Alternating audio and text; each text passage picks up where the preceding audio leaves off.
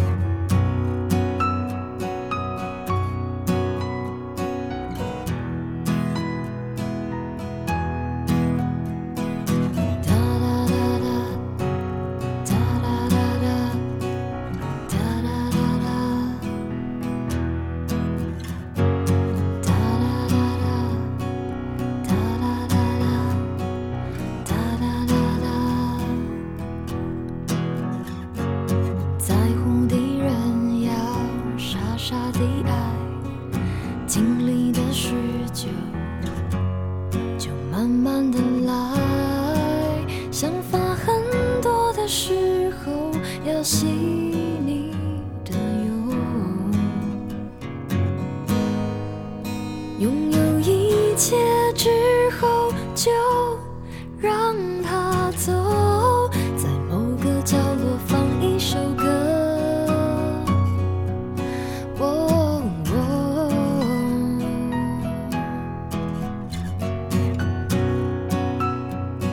哇，这几天的天气真的是超好的，非常适合去走走步道啦，或者是做一些不是太吃力的登山的活动，去看看山、看看海啊，确实会让人觉得心旷神怡。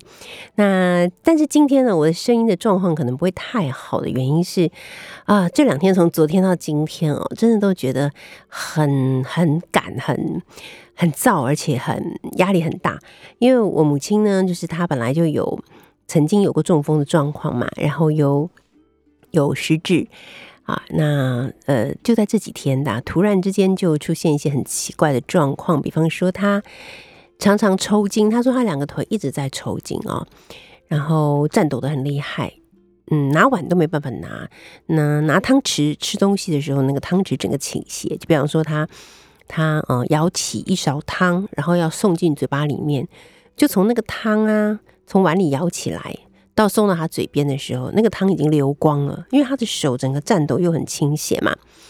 那昨天的时候是更严重，就是连坐好像都坐不住，他会一直不断的倾斜他的身体，是是很严重的那种倾斜。那回答问题呀、什么的也都变得特别迟钝，而且对外界好像没什么反应，就是觉得很疲惫，很想睡觉这样。那种种状况，我们就觉得很担心，所以就决定。赶快先把他送去急诊，因为他本来就已经有那个中风、脑中中风跟出血的经历嘛，就很怕他是不是再度中风。虽然我们已经非常非常非常仔细的在照顾他。但这种事情谁知道呢？所以我们就把他送到了急诊地方去啊。那急诊室的医生大概稍微初步诊断了一下他以后，就觉得他是蛮像急那个中风的感觉。然后我们就呃留在急诊室里面，起先就是坐在轮椅上，因为以为一下子就可以回家了。结果这个轮椅一坐就坐了六个小时，从一点钟坐到了六点钟，其实五个小时了。然后呃做了一些检查，像是抽血验血啦，还有那时候先刚开始是做这个呃脑部的断层，然后就说哦，真的他好像是左脑干出血了。好，那我们就更紧张啦。那这样怎么还能再带他回家？当然不行嘛。医生也说嗯不行，要再做进一步的检查才可以。好，于是。已经做到六点了，我觉得真的好累。你只要坐轮椅，你不要觉得坐轮椅很舒服哎。我以前因为脚摔断了，所以我坐过轮椅。其实坐轮椅很累的，那就好想要可以让他比较舒服一点。所以我后来就问医生说：“嗯，那可不可以给我们一张床啊？如果不能马上回家，我想让他躺一下，因为他真的太累了。他平常都睡午觉，今天连午觉也没睡，他真的很辛苦哎。”后来医生就说：“那好好，那帮他找一张床。”所以才帮我们找了一张床，比较安静的地方，让他可以躺下来稍微休息一下。那当然就好很多，因为本来我妈都是坚持醒着，躺下来以后，她终于闭了一下眼睛。好，然后接着惊悚的事就发生了，就开始来帮他量血压嘛。一量呢，那高血压冲到两百以上，低血压呢也差不多到达九十几这样。哇，这么高怎么行啊？那护理师就很紧张。然后又给他开降血压的药吃，然后又说，那医生说要再给他做第三个检查，就是那个核磁共振。好，于是呢，要做核磁共振就必须要先经过 PCR。我知道我妈妈因为年纪大了以后，她的痛感神经变得非常的敏锐，所以有些我们觉得不怎么痛的事情，对她来讲就是非常的痛。比方说贴那种胶布，有没有？就是。那种人家是说比较对皮肤比较好的那种胶布胶带哈，贴在手上，因为有的时候验抽血啊，或者是什么打针嘛，那每次都要贴一个那个胶布，大概贴个五分钟十分钟，然后把它撕下来。光是这个动作，我妈妈就是惨叫。之前我们都觉得你怎么变那么娇啊？以前也不是这样的啊。啊，那是他是皮肤太薄了吗？还是怎么样？后来医生就说，对，有些老人家他们就是某一些呃感官会变得非常的敏锐，会放大很多哦，所以也许他就是痛觉的感官放大很多，所以稍微碰他一下，他也是觉得是非常非常痛的。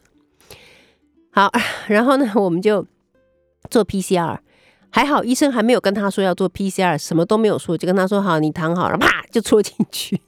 就戳进去那一刻，我妈就是尽全力反抗。还好我已经知道她一定会有这样子的反应，所以就在她尽全力反抗的同时，我就扑过去，就压住整个人，抱住她，压住她，不让她做任何的反抗。她就在那里很生气，说很痛很痛，这样大喊。然后好了以后，就嗯，要经过一个小时确定的 PCR 是阴性的，才可以去做核磁共振。就我们在那里继续等，然后好不容易哎，跟我们说现在可以去做了。啊，等我们去做的时候，真的超妙的。因为那个医院平常我常常去嘛，每次要去做检验，白天的时候，哇，人声鼎沸，宛如菜市场一般。昨天我们大概已经是最后一个去做核磁共振的病人了，整条走廊空荡荡的，其实感觉很小说或是戏剧场景这样子。然后我妈妈被推进去做检查的时候，我就坐在那个等候区嘛，整个等候区没有人，所有的柜台空无一人。然后这时候就有一个人来，开始把每一台电视荧幕关掉，然后就开始关灯，最后就留了我 手上的那一盏灯。Oh my god！这不就是一个很棒的戏剧的起点，或者是一个小说的起点吗？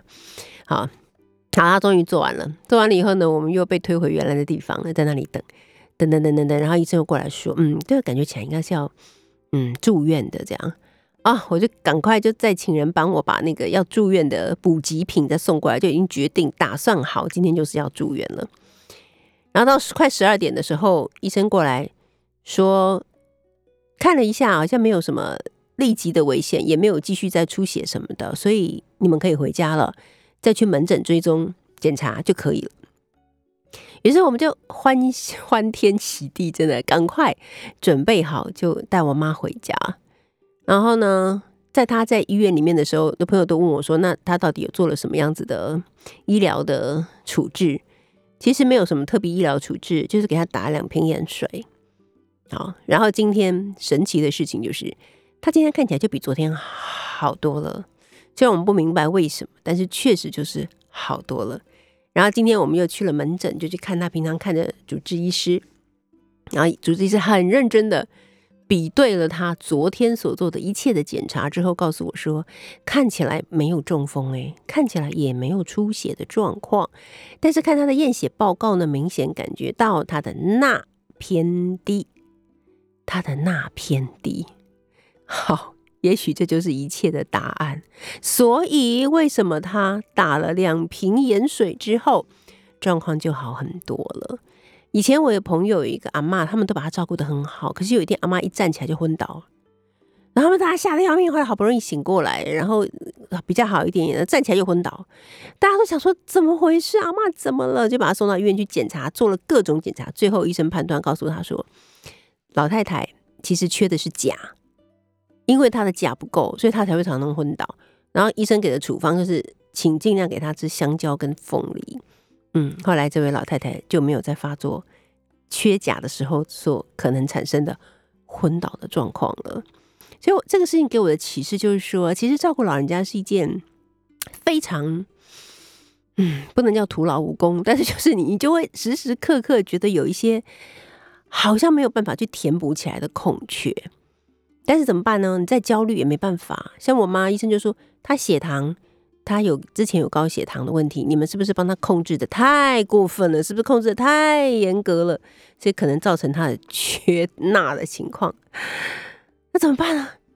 就是你会觉得你好像真的就是补破网哎，补了这里缺了那里，补了那里缺了这里，就好像拿一个超大的漏勺去接水一样，你根本接不了水。那个水永远都比你能够接住的漏下来的漏下来的水，永远比你可以接住的水多很多。对，所以后来医生就跟我说，我个人是享乐主义者啦，我觉得妈妈喜欢吃什么，怎么开心就让她怎么过，带她出去吃好吃的，然后给我们的处方竟然就是盐片，每每天早晚各一颗盐片，这就是他的处方。好，所以如果家里面有长辈或者您自己就是长辈的朋友的话。也许有时候身体里面有一些状况，不用想的太悲观，先去做一些检查，或许就会发现，也许只是缺失了一个小小的东西，看似不起眼，可能却会有很大的影响呢。我们现在听到这首歌是任贤齐所演唱的《我是一只鱼》。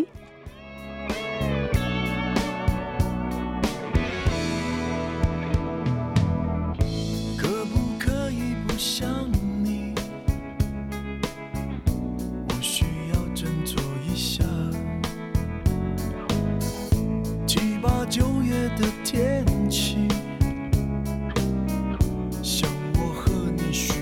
下一场雨需要你我是一只鱼水里的空气是你小心眼和坏脾气没有你像离开水的鱼快要活不下去不能在一起。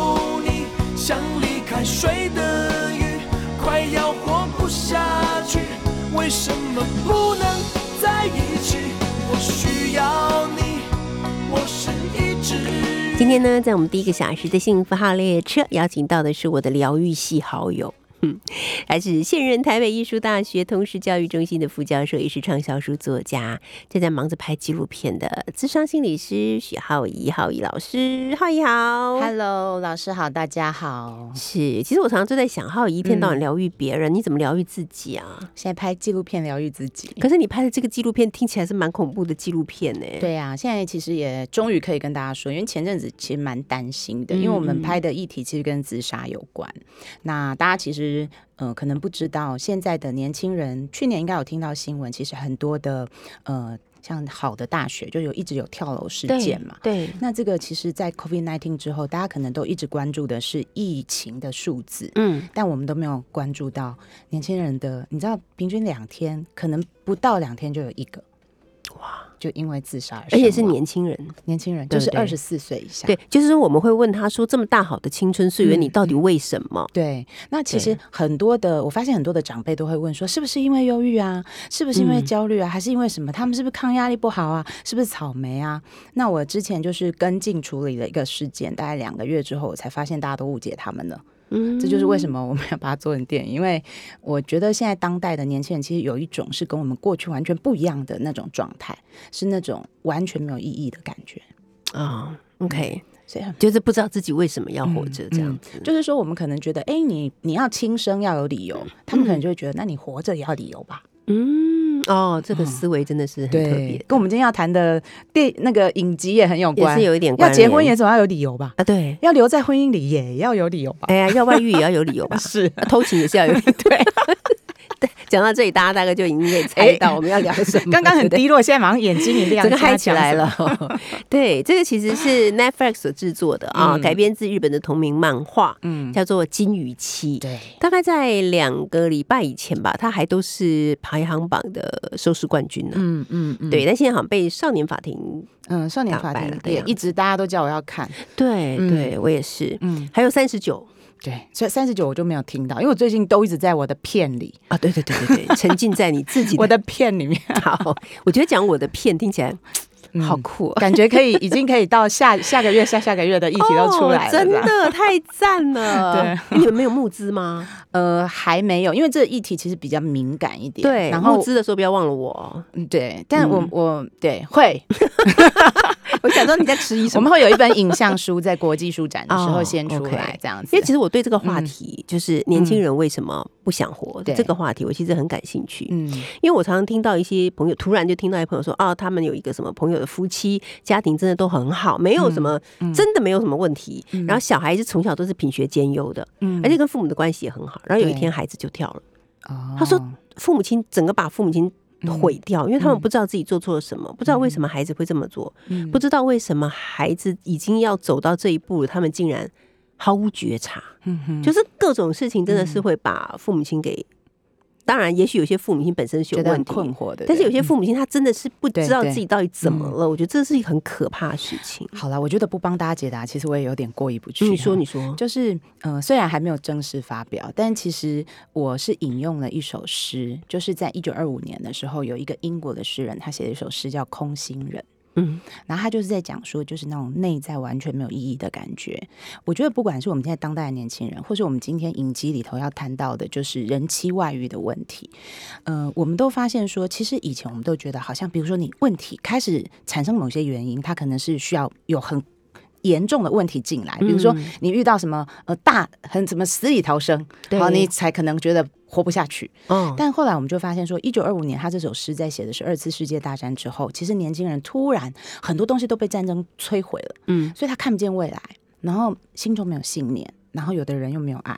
所以在这种状况之下呢，他们其实就不知道人生为何而过。嗯那我们很惊讶的发现，在二零二二年出现了跟一九二五年一样的状况。年轻人的心里，很多人他不知道以后要做什么，没有生涯，没有未来。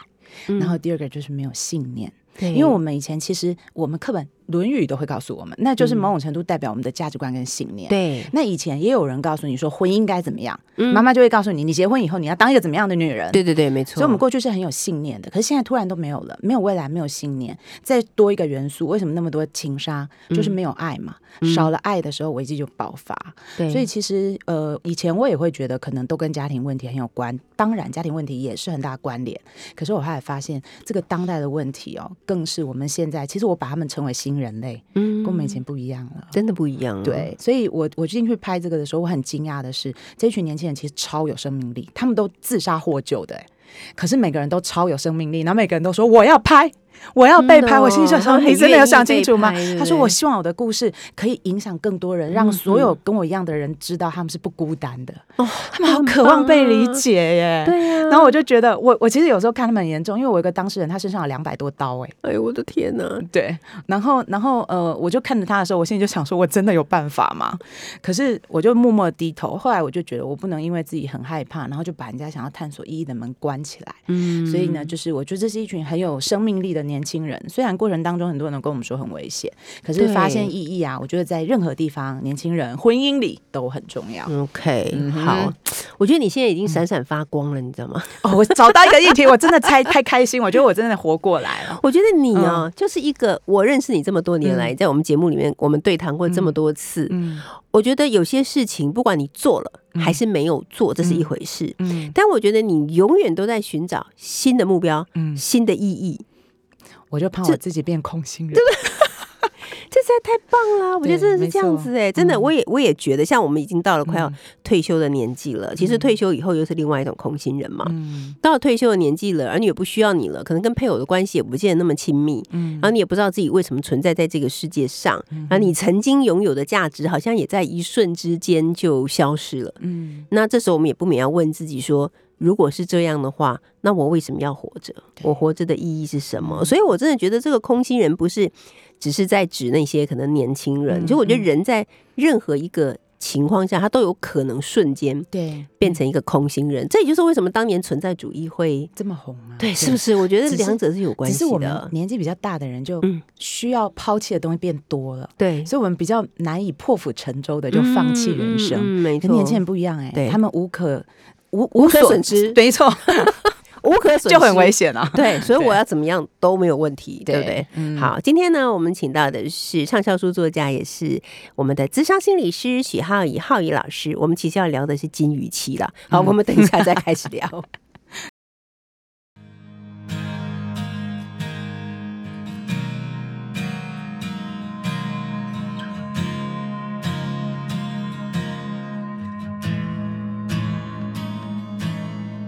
只鱼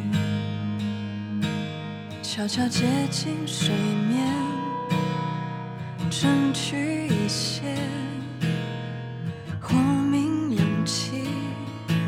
雷同的遭遇，我在观察自己有多么无能为力。快要窒息，我缓不过气，看不清外面的风景。活下去只是我的最卑微的梦境。想要出去，我喘不过气。当思绪一声不见底要放弃，我也不是不可以，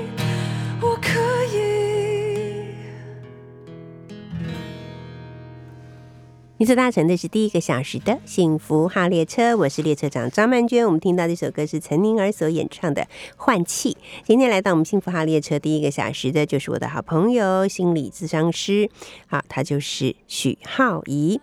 那浩怡呢，除了出版了很多的畅销书之外呢，他也在大学里面，在台北艺术大学。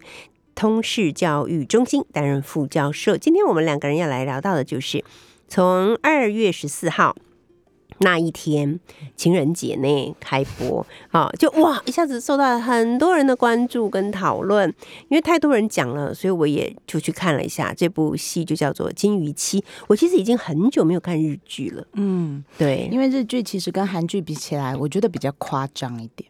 就是嗯。他用的是比较诙谐的拍摄手法，嗯。然后韩剧都是比较写实，所以我们我觉得最近在台湾比较流行韩剧，对然后尤其那种悬疑啦或者什么，是哎、其实都很好看。对那很久没有日剧，也好像也有点写实，没错，没错题材很写实，但做法还是很夸张。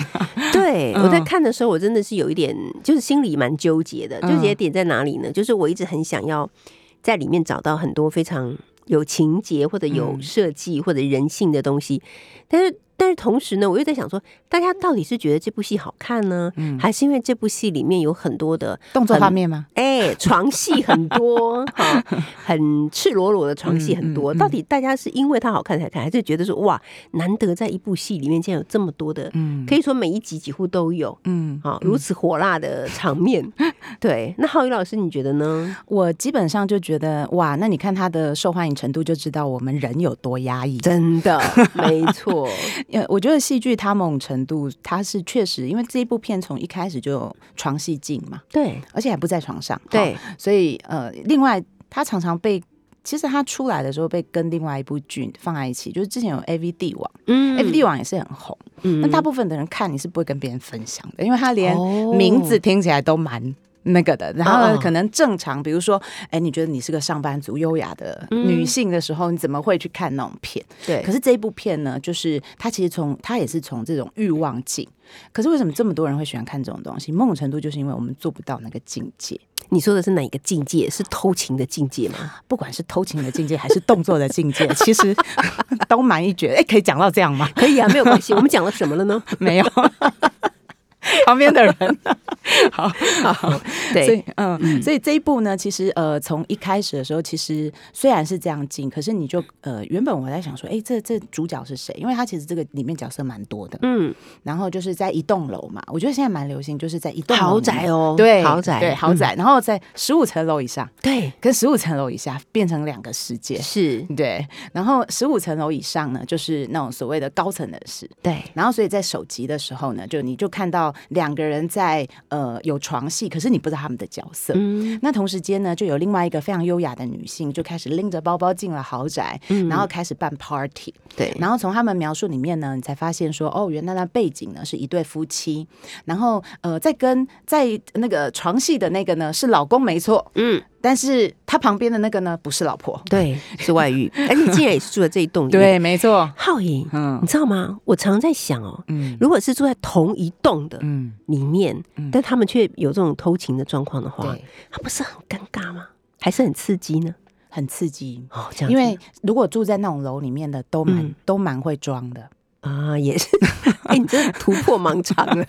所以我看到你，我可以装作我不认识你。对，我想说一定会在电梯里看到啊，什么之类的，因为可以住那种，嗯，也不能这样讲，不是所有那种楼的都这样。嗯嗯嗯但是比较容易塞在那种楼，是因为其实某种程度上流层级的人是比较容易包装的。对对对，他这个必须，他大必须大理解嘛，因为他在很多的会议上，你必须要压抑自己的怒气，压抑自己的情感。嗯嗯所以呢，在那种楼里面压抑情感是很必要的，嗯而且可能还会互通讯息，然后告诉大家要小心，因为你不想被抓包，我也不想被抓包。你有你的名声，我也有我的名声。真的，所以其实有一些地下换气俱乐部都蛮红的，而且换气俱乐部大部分都发生在比较高层的人士身上。是为什么？？因为安全。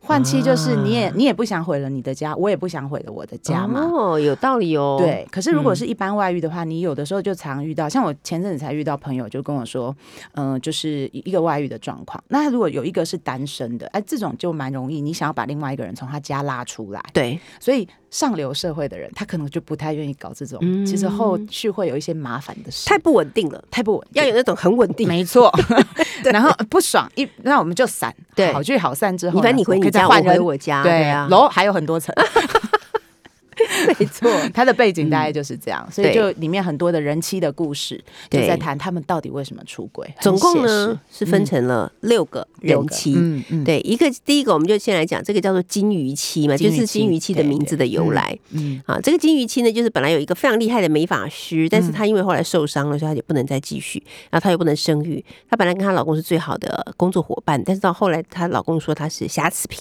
嗯。然后她又不能那个继续工作嘛，所以但是他还是需要这个嗯，还是需要这个应该怎么讲？需要姻她的是这个需要这个女生的名牌来作为一个护身符，所以她老公还是每一次都要叫她出来亮相。但其实他们两个就是过着假面夫妻的生活，嗯。而且呢，他男人还是一个家暴男，嗯对，所以最后这个妻子呢就不得不逃家，然后接受了一个开金鱼店的年轻嗯。帅哥的温暖爱情，大概就是这样的一个故事。天哪，他真是写出所有人妻的梦。如果刚刚那一段简介里面，前阵子是不是前几天其实最热门的就是大 S 的婚姻嘛啊，？对啊，哇塞，我真是脸书洗版，每个人都说我也没有换电话。可是电话真的不是对，关键。对，好，你知道吗？我觉得最嗯特别的事情是什么？就是他认识的这个男生开金鱼店的，是一个无条件爱他的年轻的帅哥。嗯嗯，呃，我觉得它里面有一个很有意思的桥段，就是它嗯里面安排了一个有点像算命师的角色。，对，然后他就用了一个隐喻，他说人在这个世界上是有双生灵的。嗯那这个我我上一门课叫爱情心理学嘛，那它里面有一个典故，就是说，他是说呃。基本上啊，过去的人类就不是像现在长得这样子，嗯就是过去的人类是有两颗头，哦然后四只手、四只脚，OK，然后因为头太大，然后就触怒了上帝，就自以为聪明，就触怒了神，神就很生气，就派雷神索尔把人一劈为二，嗯 然后所以就变成两个人。对那他在这一部，在这金鱼期这个故事里面，就用了这样一个隐喻。嗯好、他用的名词叫做双生灵。那我们其实有呃一个爱情的观念，我相信有很多人都有这样的想法，就是我觉得我可以找到我的真命真命天子，另一半，对，跟真命天女，而且我们常常叫他是 soul mate。对，那那在这个神话的隐喻里面，就在讲的就是当初被我们劈开的那个人。嗯。所以他在这个外遇的过程当中，我觉得有一个地方很关键的，就是呃，他在要跟他发生正式的外遇关系之前，他在电梯又遇到那个算命婆，嗯。然后他就问他说：“你是不是遇到你的嗯嗯灵魂伴侣了？”这样子。对，然后那一天刚好就是他回家遇到很大的冲突，后来他离家逃离以后，那个男生是第一个出现来保护他的人。对，所以有很多外遇，其实我觉得在我们大部分的人，很多人的心里面都觉得外遇是很可恶的。嗯那以前我们其实投射这些是在男生身上。那我必须告诉大家，其实我好几年前参加一个世界心理卫生大会，它上面就有一个数据报告说，女性的外遇很多年前哦，有没有快十年？就是两个人就有一个外语。意思就是说，我们这个空间里有一二三四五，我们应该就有 二点五个。但是可惜的是，除了你以外，我们这边都没人结婚。啊，所以我们现在数据不准，不准不准不准，挖坑给你跳。所以呢，但是我在讲的是过去哦，。对，可是他现在的这个数字可能就更高了。没错，一定的啊。对，那如果更高之后，它其实指的是，其实以前我就发现女性外遇跟男性外遇有一个很大不同的地方，女性的外遇是很容易藏下来的，嗯，男性的外遇是非常容易被发现的。为你看在这个剧里，面，所有的人都知道，这个这个太太在办 party 的时候，她先生在跟别人乱搞。对啊，对，真的是很奇怪对。，那我我必须讲，因为女性比较容易有罪恶感，她这剧里面有讲到，啊，对，就是如果比如说我我出轨了，嗯，那男生大概大部分我很少听到有罪恶感，有，但是没有那么嗯嗯严重。可是女生就很容易把，如果我出轨以后，那我的罪恶感跟我家如果发生什么灾难，去把它扣在一起。嗯比方说，我有遇过，呃，小孩就生病了，然后妈妈就觉得说，这就是因为我外遇，所以小孩生病。啊，我没有听过男生有样，这样连接的，对，但是女生都会这样连接。嗯然后，所以他就会觉得家里有了这个 sign，他就告诉我说，我必须要去结束外面的那一段。嗯嗯，了解，女人很容易引咎自己，嗯对不对引咎自己哎，不是 enjoy 哦，是引咎。我们来听这首歌，张惠妹所演唱的《女人说》。女人说：“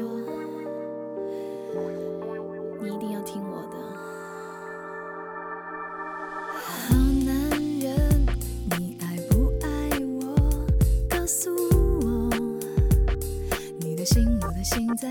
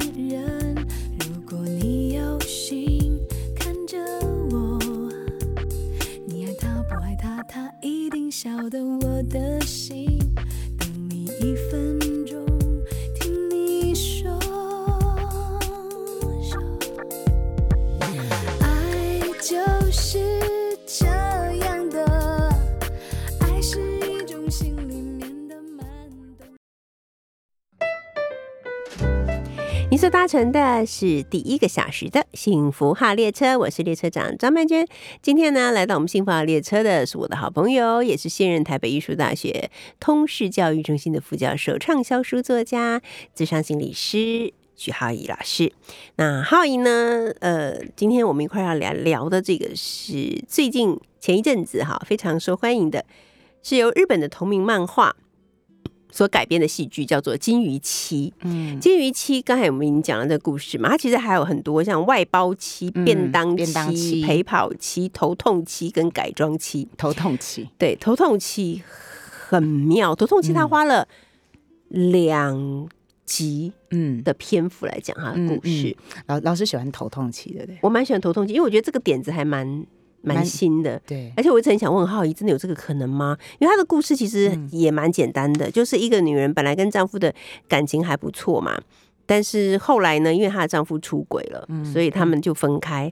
但这个女人从此以后就会常常头痛，头痛的很厉害，一听到别人在讲外遇呀、什么出轨她头痛头痛很厉害。所以我本来以为是她嗯。有这样的状况，嗯。结果后来有一天他去遛狗的时候，就遇到了一个看起来落魄潦倒的工人，嗯。然后就跟他聊一聊，后就很开心，不知为何就聊得很好，然后后来就开始发生了关系哈，嗯。肉体关系，然后他就应该怎么说呢？鱼水之欢吧，嗯。这两个人真的如鱼得水好，那结果到很后来，我们才发现，原来这个男人并不是一个陌生人，嗯。而是她那个离开家的老公。嗯当然，这个对我来讲很新鲜、很新奇，嗯因为我有一点没想到，所以我就觉得很新奇。但是我那时候就想到浩宇，我想问你说，嗯，真的会有这种可能性吗？哦，好像有这种可能性，没有啦。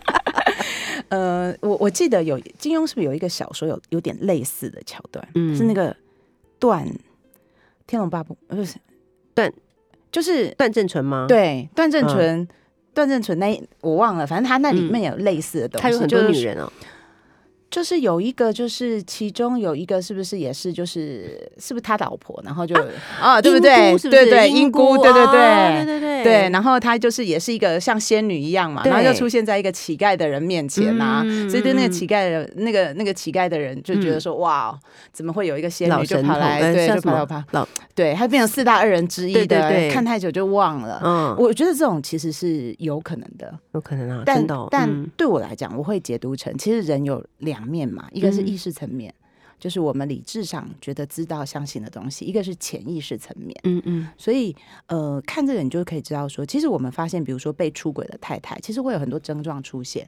在临床上最常出现的是洁癖。我当然不是说所有的洁癖的人都这样，但是你很明显会感觉到，其实蛮多就是丈夫出轨之后，那这个太太她就会开始很重视整洁。原因是因为他觉得他先生不干净，还是他觉得他自己不够完美呢？有的时候是那种都没有办法排除，所以哦洁癖本身它就是一直要把某一些东西去除掉的概念。嗯嗯它不只是脏不脏而已，它是一直要去掉。比如说，有些人就觉得手上有东西还没洗干净，所以他就一直要去掉那种概念。所以洁癖好像我们呃表面解读就是你爱干净，可是它其实是在去掉某一些东西的特征。嗯所以当婚姻有的时候，因为在我们过去对婚姻，其实我觉得太理想化了啦，嗯，然后那些誓词也太，你现在看就做不到了。真的，对对我老公那个时候还讲说什么，我一辈子都不会让你哭啊。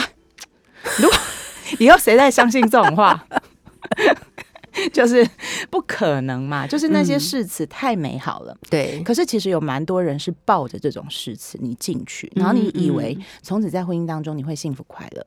所以，当我们的婚姻遇到了某一些的撞击的时候，其实外遇就是一个很大的撞击。没错，然后他就会毁了。其实我从小到大赖以为生的价值观，一个信念都被对，摧因为其实还是很多妈妈是告诉我们说，哎，女人最重要的事情就是你找一个好老公，嗯然后找一张长期饭饭票。哎，这些女人差不多，总的来说大概是啊，其实都是啊。对，所以如果我好不容易找到了，可是那那不是只有我的我这个人我的婚姻怎么样而已，是我嗯这个人这辈子都是失败的。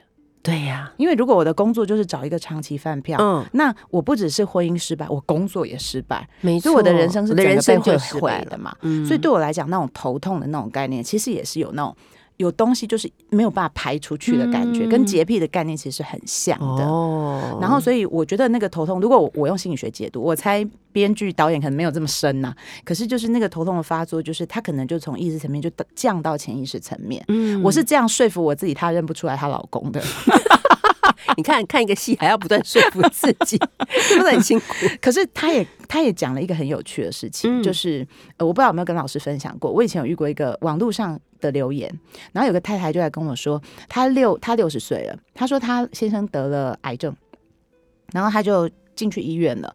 然后她先生进去医院以后呢，她就回家帮她整理衣服，就在她老公的衣柜深处看到了一箱一个箱子，嗯她就打开来看，里面都是她老公跟别的女人的通信，哎，我的天哪！然后哎，结婚前还是结婚后的？结婚后的。哦然后这个女人是前女友，然后他就他就写信来告诉我，他就传讯在粉丝团就问我说，我觉得他应该怎么办？那我就问他说，呃，他的他已经发生这件事，那我问他他最大的点是什么？因为我总觉得他有些东西没有讲出来。对他后来就跟我说，其实他最难过的是什么？她最难过的不是她老公藏了一箱信，也不是她老公跟前女友聊天，而是她觉得她老公写给那个女人的信里面的字字句句所形容的描述的样子语气，都不是她认识的她先生。她说，所以她在家就是把那种很无聊的样子留给了我。然后她生活的情趣都留给了另外一个女人。我听到这个的时候就就是觉得，你知道吗？张爱玲她在写《倾城 之啊恋》的时候，她说从此以后，当然了，就是嗯流苏得到了范柳园，但从此以后，她就是他家里的妻，没而范柳园把他所有的幽默跟笑话都讲给外面的女人听，哎是这样吗？就是这样的概念。对，然后，所以我觉得这个太太其实最气的就是，她其实就是想要去找那女人，她没有想要找她老公算账或者什么，她只是很气你为什么有两面。嗯然后后来她就我就说，那那你为什么就你就去找啊？如果你真的想找，你就去找。对啊她就真的去找了那个前女友。哦然后那那个最她最气的是，那个前女友还跟她说：“你不要想太多了，你是个很幸福的人。” 然后 她 就说她听了以后更气。那她来问我，就是问我说，她到底要不要跟她老公摊牌？嗯，因为她老公已经病重在床上，我觉得这真的是两难两难两难，所有乘在一起这样子。嗯对，然后后来我就说，我猜你自己心里已经有答案。其实我也没有说什么。其实这么短的时间之内，网络上聊天，我没有办法给你太多的评估跟建议，是我只能一直听他说。嗯然后我最后就说，我猜你已经有决定。他说，对，我要跟他摊牌。哇酷，对，所以他其实是有去问他，因为我觉得他真正想问的是，呃，他们的婚姻的问题，而不是你为什么去外面找一个女人的问题。嗯，嗯那我觉得我看到的这一部片里面，其实每一个人的外遇，他所代表的都是他们婚姻的问题。是就像这个头痛期，就是他他们的婚姻就某种程度就是出轨，为什么？就是很多东西死了嘛，嗯或者是我在你身上没有获得了，然后后来用一个新的身份、新的状态、新的情感的样貌重新开始。其实我觉得这个故事我，我觉得寓意很深，嗯，就跟我一直以来的信念一样，我都觉得婚姻里面是不能没有爱情的，对，当然啦。可是很多婚姻是没有爱情的。应该是九成九都没有。哎呀，不是都说我们已经升华成为家人？我说明明是退化，什么叫升华？家人是你一生下来就有的关系，爱情是很后面的，怎么叫做怎么叫升华呢？但这一点我绝对不会退，我绝对不会让步，我会捍卫，一直在婚姻当中捍卫这件事情。嗯很棒。我觉得大家也要捍卫，就是如果你觉得你的婚姻干涸的时候，嗯已经没有任何情感的时候，你第一件事不是先去找新的对象。当然，如果真的确定干涸，也是可以找新的对象。可是我你应该，我我觉得第一件事情是。我们先尝试看看，如果你还跟这个人在一起，就表示也许我其实看很多人，其实你觉得还有希望。是那有没有希望，就是让那个地底下喷泉去重新涌出来？我觉得这个故事在讲的是这个。我觉得可以先暂时分开一段时间是蛮不错的啊。嗯，没错，嗯，就是如果没有太多租房子的那个经费上的困扰的话，嗯其实我觉得暂时分开一段时间，嗯看看彼此是不是还喜欢对方，然后定下一些像以前恋爱时候的约会，我觉得嗯也蛮好的。有经济也没关系啊，搞不好你出去住了以后，因为付了那些钱，你赚的更多回来，哎，这个说的好，把自己找回来的过程嘛。对的，好，嗯今天呢，我们跟浩怡聊到金鱼期，但其实更多的是我们在听浩怡做这个婚姻的心理咨商。我觉得以后我们应该每次都来做婚姻的心理咨商。因为大家太苦了。对，而且因为我个人没有结婚的缘故，所以我们比较少在节目里面谈婚姻的事情。但是我虽然没有结婚，可是我观察我爸妈六十几年的婚姻，嗯嗯我也是有所得的。对，但老师，我我觉得嗯搞不好未来的年代，老师这种状态才是对的。这个我们下一次再聊。这话题 太劲爆了，不敢煽动。好，今天非常谢谢浩怡，期待下个月再继续跟你聊天，谢谢，谢谢。我们听到的是欧阳菲菲所演唱的《拥抱》，休息一下，第二个小时的幸福号列车，我们一会儿见。把我的爱，我给你自由，只求你现在